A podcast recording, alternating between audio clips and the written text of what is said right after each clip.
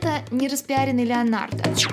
Классическая история искусства немного портит наш взгляд на мир, который никогда не должны продавать, ни при каких обстоятельствах. Босх просто увидел НЛО. Самое известное лицо нашей страны – Владимира Владимировича Путина. За ними охотились многие известные политики, от Наполеона до Гитлера. Главное, не псих, а вполне успешный профессионал своего дела.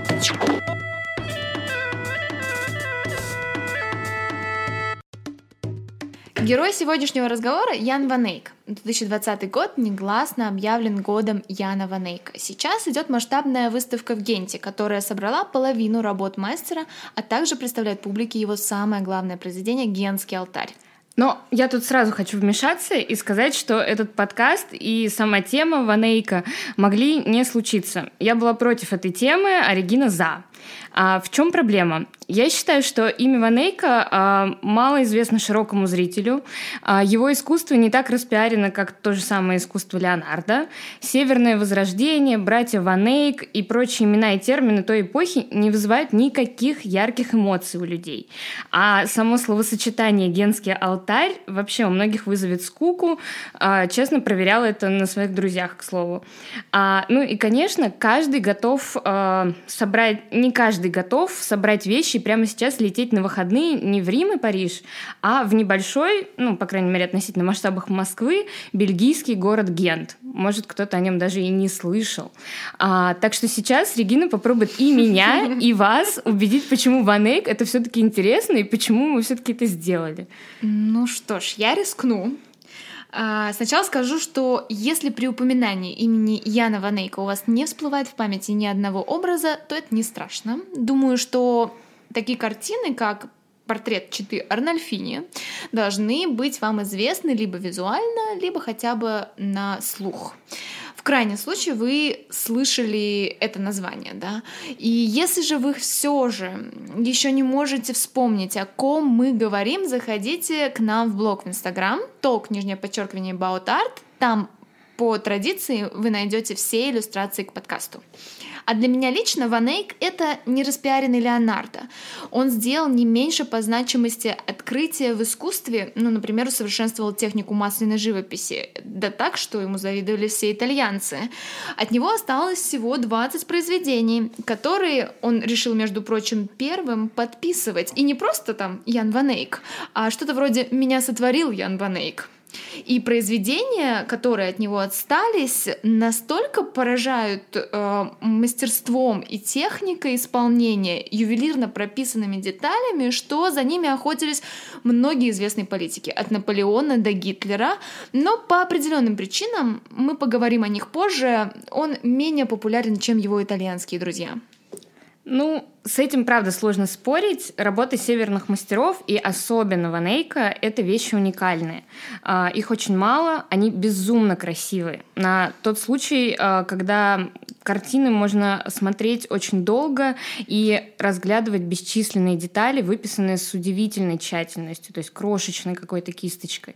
А, но, тем не менее, обсуждая подкаст, мы поняли, что разговор исключительно о Ванейке и об этой выставке в Генте у нас не получится. А, поэтому сегодня мы поговорим не только о нем, но и обсудим разные аспекты средневековой культуры. Посмотрим на то, как ко всему этому относились в разные времена, а, актуально ли средневековье сейчас. А, вспомним другого гения этих веков, который, опять же, многим не дает покоя, а именно Иеронима Босха. Ну и расскажем пару историй из жизни музейных работ, больше похожих на какой-то детективный роман. Но начнем все-таки с текущей выставки. Выставка, которая проходит в Генте, называется Ян Ванейк «Оптическая революция» и является очень важной для изучения искусства Северного Возрождения. В рекламных плакатах вы увидите слоган «Однажды в жизни».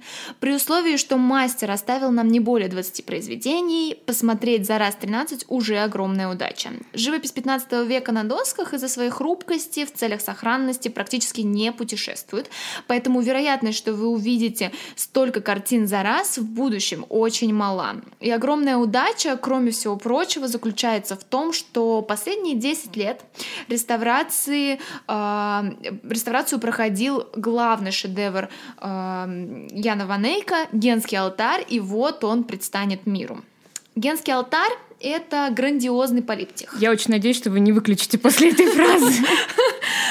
Сейчас все объясню. То есть это алтарный образ, составленный из нескольких расписанных створок. Возможно, кому-то, чтобы представить это все дело, поможет вот такая вот параллель. Это в некотором смысле похоже на наш с вами православный иконостас.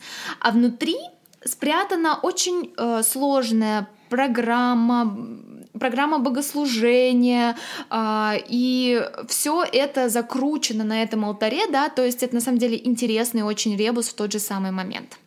Генский алтарь, он грандиозный по своим размерам, он э, принадлежит собору Святого Баона в Генте, куда он и вернется осенью этого года, сразу после выставки.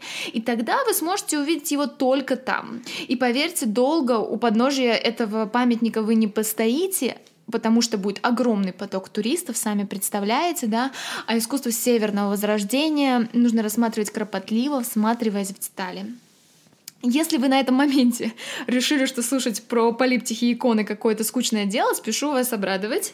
А разговор сегодня будет вообще не о них. А, то, насколько Генский алтарь — великое произведение искусства, демонстрирует нам его история, история его существования.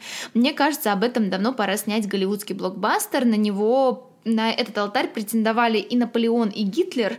Несколько раз его воровали, но всякий раз алтарь возвращался в родные стены собора. Он был создан в 15 веке, а уже в 16 а, его разобрали и спрятали в башню собора. Напомню, он гигантский, 5 на 4 метра. Не собор, а полиптих, если что. Да, а, именно полиптих 5 на 4 метра.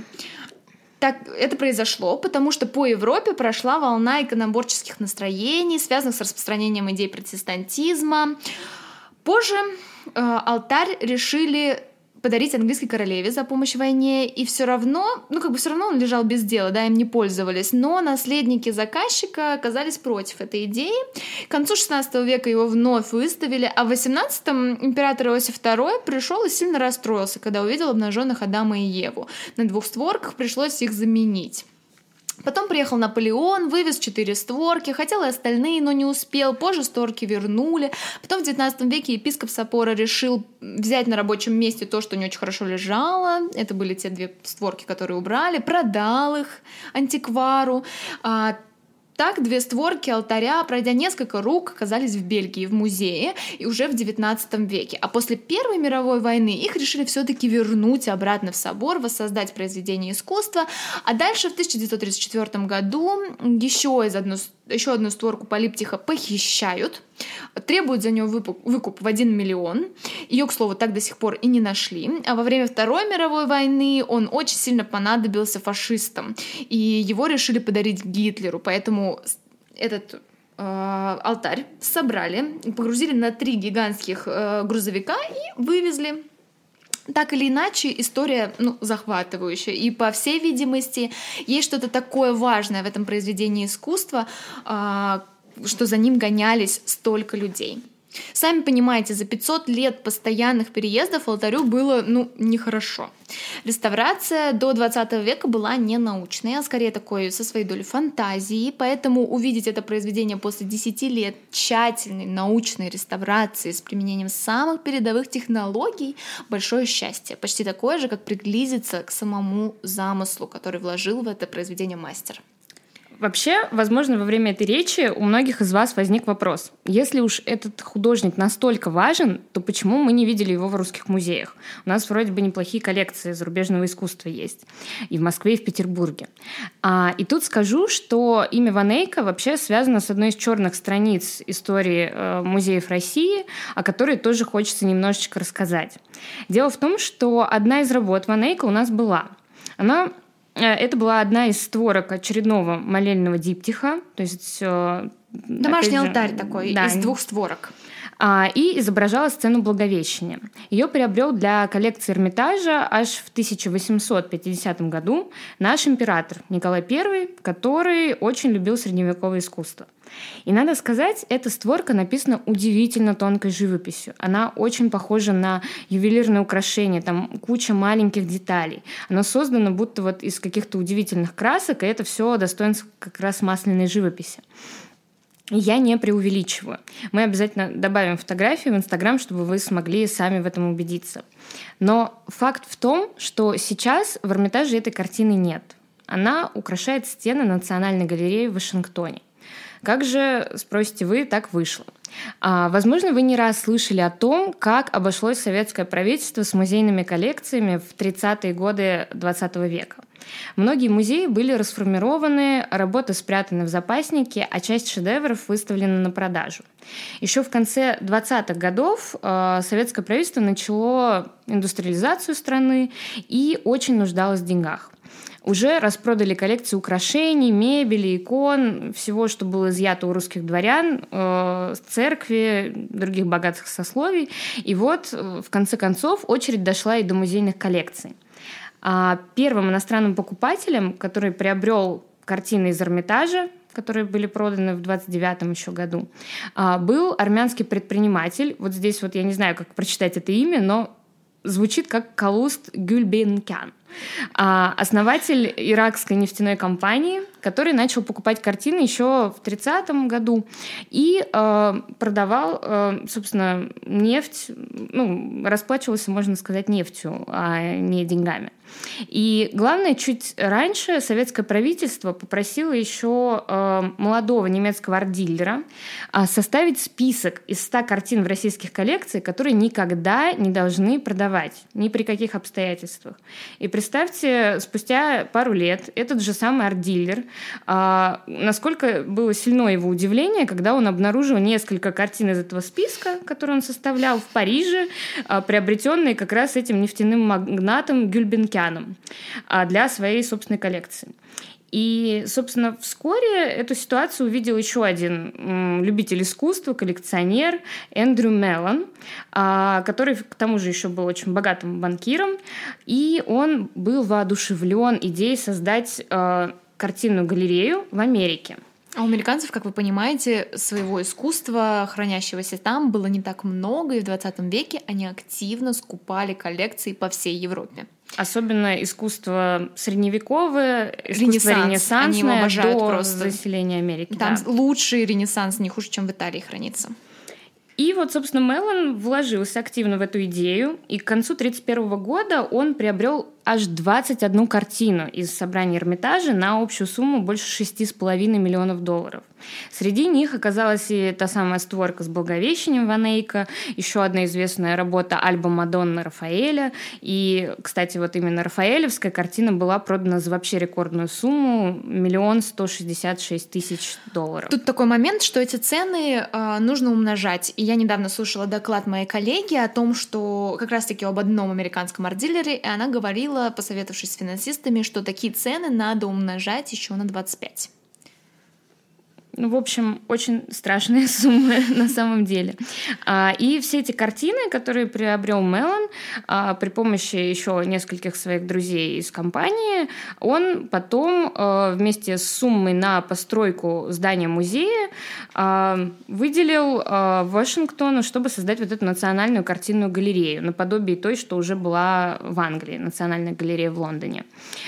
Часть картин тоже проданных Советским Союзом поступила еще в другие американские музеи, например, в музей Метрополитен в Нью-Йорке. Да, тема э, распродаж музейных коллекций в Советском Союзе, мне кажется, очень актуальна. Мне сейчас пришла идея, мне кажется, нужно сделать отдельный подкаст на эту тему.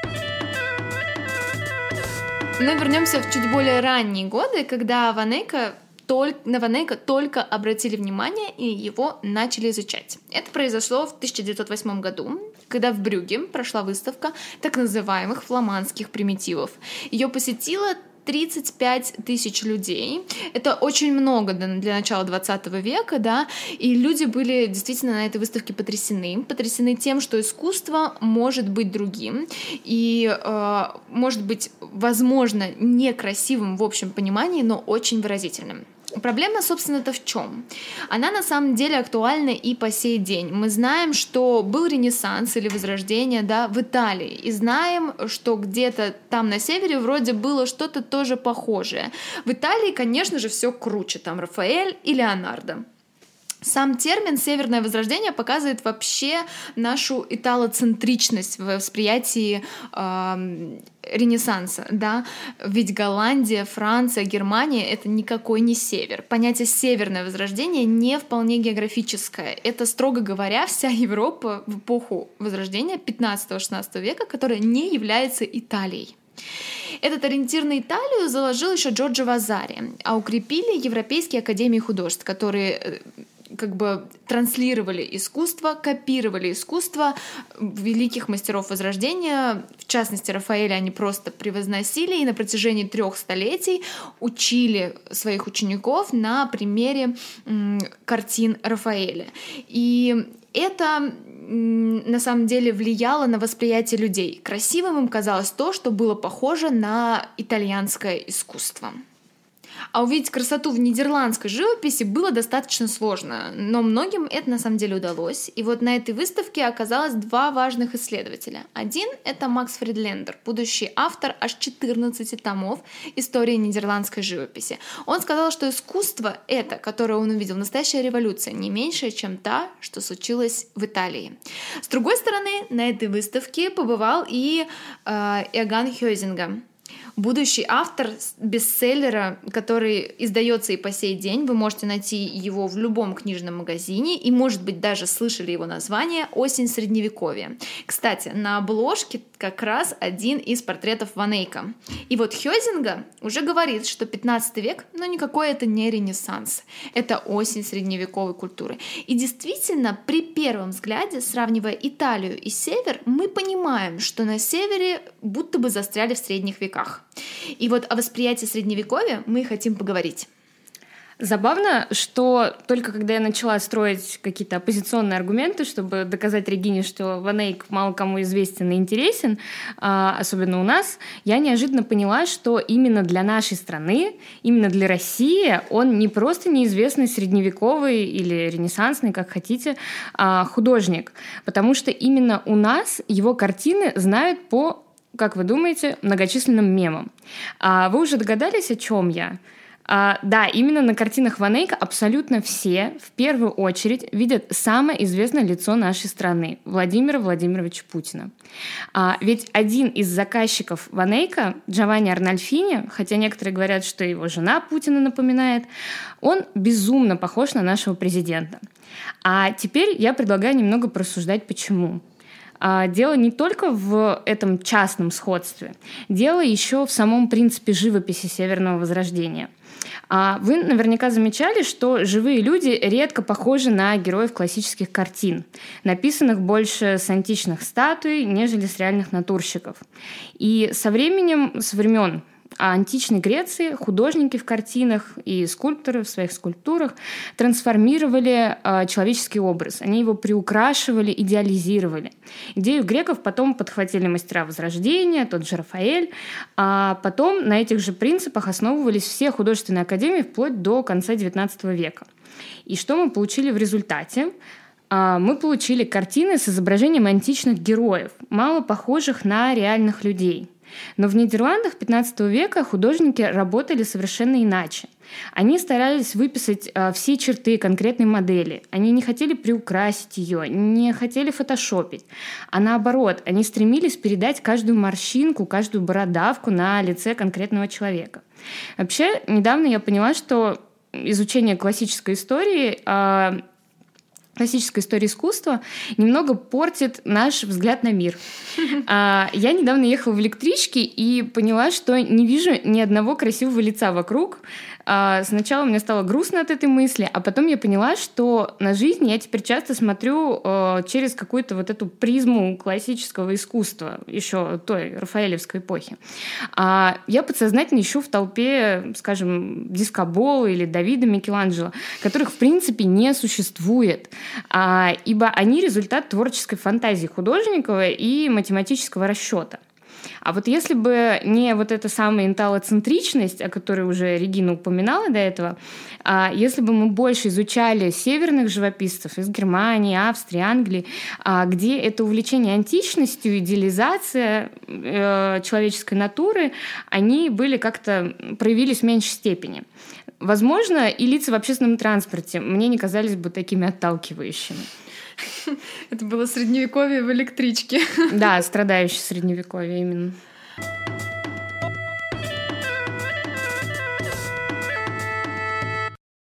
Но почему же случился этот подкаст, Юля, все-таки?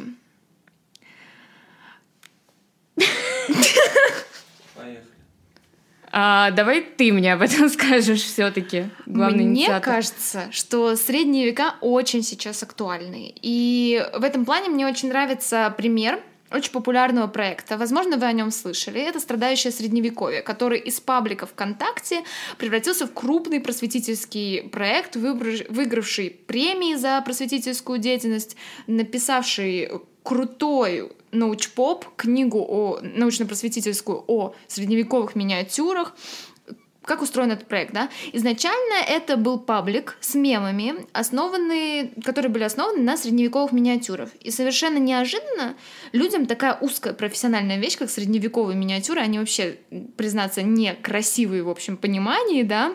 Но почему-то, но смешные, да, показался очень интересным, и она стала дико популярна. Эта группа, а герои этих миниатюр очень полюбились людям настолько, что создатели группы сейчас делают значки, носки, настольные игры с этими героями, да. Я думаю, это связано с тем, что этот проект посредством юмора показывал все те же актуальные темы, которые были актуальны и средневековому человеку, и нам сейчас, современным людям. Ведь с максимальными отличиями, которые между нами есть, а, на уровне эмоций мы все равно близки. И а, какие-то проблемы, они актуальны по сей день. И вот этот проект показал, что на самом деле средневековье интересно, потому что оно совершенно вне каких-то условных общественных рамок. Оно то, к чему мы на самом деле сами стремимся, может, к какому-то юмору или какой-то такой вот жизни вне общественных правил. И в средневековье так оно и было. Можно было бороться за женщину, а еще делать очень много неприятных вещей одновременно. Ну, на самом деле, тут я абсолютно согласна именно в плане эмоций. И, собственно, то же самое, на самом деле, думал и Хёйзинга, когда ходил по этой выставке в начале 20 века. Он тоже в своей книге вот этой «Осень Средневековья» описывал то, какие удивительные эмоции, как они управляли людьми на тот момент, насколько они умели бояться, умели любить, умели смеяться и радоваться, потому что, ну, жизнь была очень достаточно короткой и вот насыщена этими самыми эмоциями. И, наверное, по той же самой причине сейчас э, популярно не просто средневековье, а э, многочисленные исторические сериалы. Собственно, «Игра престолов» самая известная. Ведь не только ради драконов и магии мы это смотрим. А нам интересно вообще погружение в ту эпоху, которая живет по каким-то другим правилам. А, и согласитесь, э, вот многие сейчас говорят, что это сейчас мы готовы к всякого рода ужасам, мы смотрим ужастики, страшные страшные фильмы, где куча насилия, крови и так далее.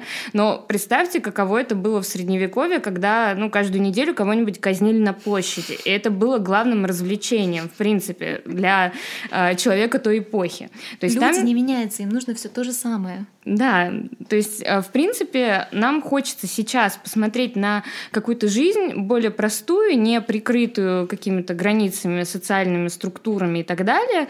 А хочется вот какой-то этой эмоциональной свободы и тех же каких-то чувств, которые тогда были более открыты, можно сказать. Мне кажется, по той же причине на самом деле популярен и Иероним Босх. Наверное, нет ни одной другой личности в истории искусства, которая породила такое дикое количество спекуляций. Все потому, что это таинственно, страшно, странно и непонятно. Зайдя в интернет, вы найдете с десяток теорий о том, почему же все-таки Ероним Босх стал, писал такие странные картины. Начиная от того, что он был алхимиком, заканчивая тем, что он был еретиком. И тут я вынуждена расстроить всех, кто хотел верить в инопланетян. Нет, я сейчас вообще не ради шутки, а очень даже серьезно. Есть один голландский дядюшка, профессор, который на полном серьезе утверждает, что Босх просто увидел НЛО и перенес это в свои картины. Но здесь включается моя любимая опция истории искусства, которая называется социальная история искусства. Итак, Давайте немножечко логично поразмыслим. Представьте себе ситуацию. Вы в 15 веке в Нидерландах живете, э, и вы сумасшедший художник.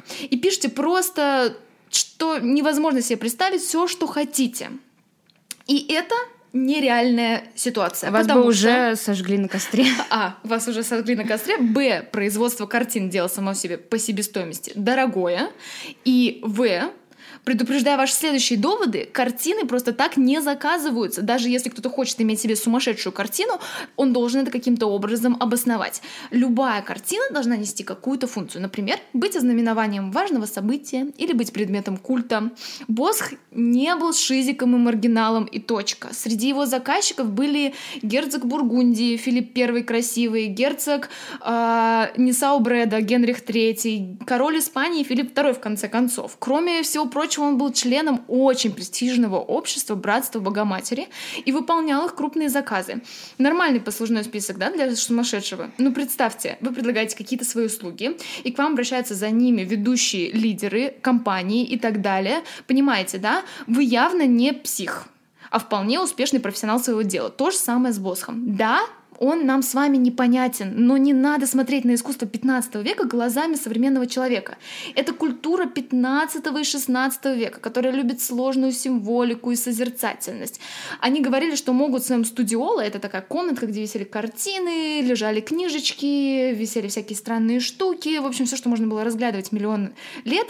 Они говорили, что не могли выйти из этой комнаты по полдня. Ну, представьте себе современного человека, который сидит в закрытой комнате с книжками и будет там полдня. Я, такого, я таких мало усидчивых встречу, поэтому не нужно перекладывать на 15 век реалии 21-го. А что насчет именно самих образов Босха? Да, он не был сумасшедшим, он старался как-то показать визуально то, во что люди верили на каждом шагу. То есть тогда э, все строчки библейские э, не только о божественных событиях и чудесах, но и о демонах, дьяволе и аде были такими же реальными и частью их повседневности. То есть вот эти все демоны, которые изображены на полотнах Босха, они э, как будто были действительно действительно живыми для средневекового человека. Он сталкивался с ними каждый день, когда э, возвращался ночью домой. То есть э, у них не было вот этой скептики, э, возможно, э, цинизма какого-то по отношению к реальности. Все вокруг было каким-то необычным, наполнено духовными силами. Наверное, из такого похожего можно вспомнить вообще японскую религию, синтоизм, где каждый предмет природы имеет какой, э, какого-то определенного животного духа. То есть все вокруг вас живое, и все как-то влияет на вашу жизнь. И то же самое было в каком-то смысле и в средневековой Европе. До начала протестанства, кстати. Протестантизма. Протестантизма.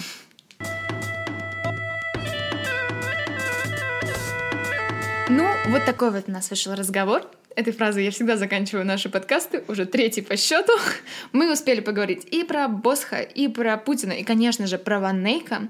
Мне кажется, что средневековое искусство по сей день актуально для нас сейчас просто потому, что э, оно абсолютно такое свободное по своим эмоциям, и нас это с вами очень сильно привлекает, и хочется верить, что так будет продолжаться еще долгое-долгое время, потому что, ну, средние века это что-то таинственное, интересное, Вообще очень тема на насыщенная нас. смыслами. То есть о скольких темах разных мы смогли поговорить, начав просто с Ванейка. Да. С К чему мы только не пришли. Одного... И Владимир Владимирович, и Босх успели обсудить, собственно говоря, всех. Если вы планируете поездку в Гент или за... решили ну, запланировать ее после нашего подкаста, мы очень этому рады. А если у вас ну, не хочется, нет возможности поехать, то я очень рекомендую вам посмотреть такой проект в интернете, который называется Closer to an Acre. Это сайт, на котором вы можете в тысячу раз увеличить главный главное произведение Ванейка «Генский алтарь» и увидеть его на самом деле намного ближе, чем видел его даже сам художник, и насладиться вот этой самой невероятной живописью. Я верю, что искусство Северного Возрождения нужно смотреть долго, вдумчиво, разглядывая детали. И, и советую... собственно, для этого мы сделаем ряд постов, чтобы вы да. посмотрели на это вживую, потому Заходите что это правда надо смотреть, а не слушать об этом. Это точно. Это был еще один э, аргумент, который Юля пыталась мне доказать, когда мы спорили, стоит ли нам делать этот подкаст. Но рады, что мы его все-таки сделали, потому что затронули мы тему не только Ванейка, но еще очень много актуальных вопросов по сей день, и таким образом средние века оказались для нас ну, очень актуальными.